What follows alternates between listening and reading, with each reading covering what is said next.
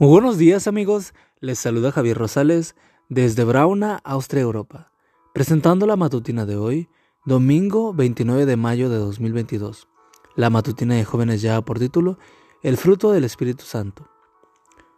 Pero el fruto del Espíritu es amor, gozo, paz. Gálatas 5:22.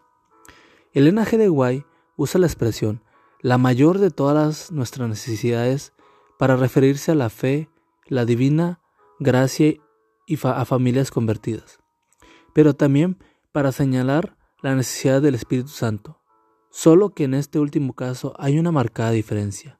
La mayor y más urgente de todas nuestras necesidades es la de un revivimiento, de la verdadera piedad en nuestro medio. Procurarlo debiera ser nuestra primera obra. No es que Dios no quiera derramar su bendición sobre sus hijos, sino que nosotros no estamos listos para recibirla. Dios está más dispuesto a dar su Espíritu Santo a su pueblo que a los padres, regalos a sus hijos. Mensaje Selectos, tomo 1, página 141. La cursiva es nuestra.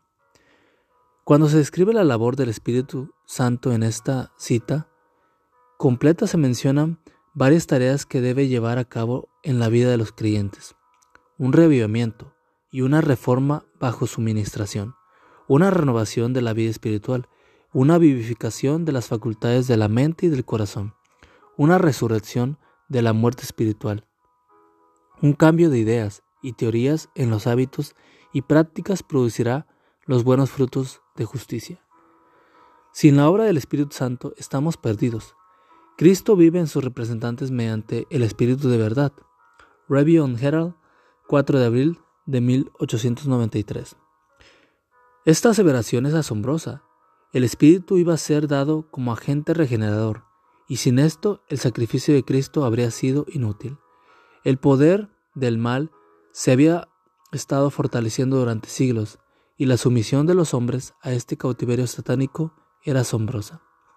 El pecado podía ser resistido y vencido únicamente por la poderosa intervención de la tercera persona de la divinidad, que iba a venir no con energía modificada, sino con la plenitud del poder divino. El Espíritu es el que hace eficaz lo que ha sido realizado por el Redentor en el mundo. El deseo de todas las gentes, páginas 640 y 641. El Espíritu Santo reproduce en nosotros los frutos de la vida de Cristo, incluyendo la paz.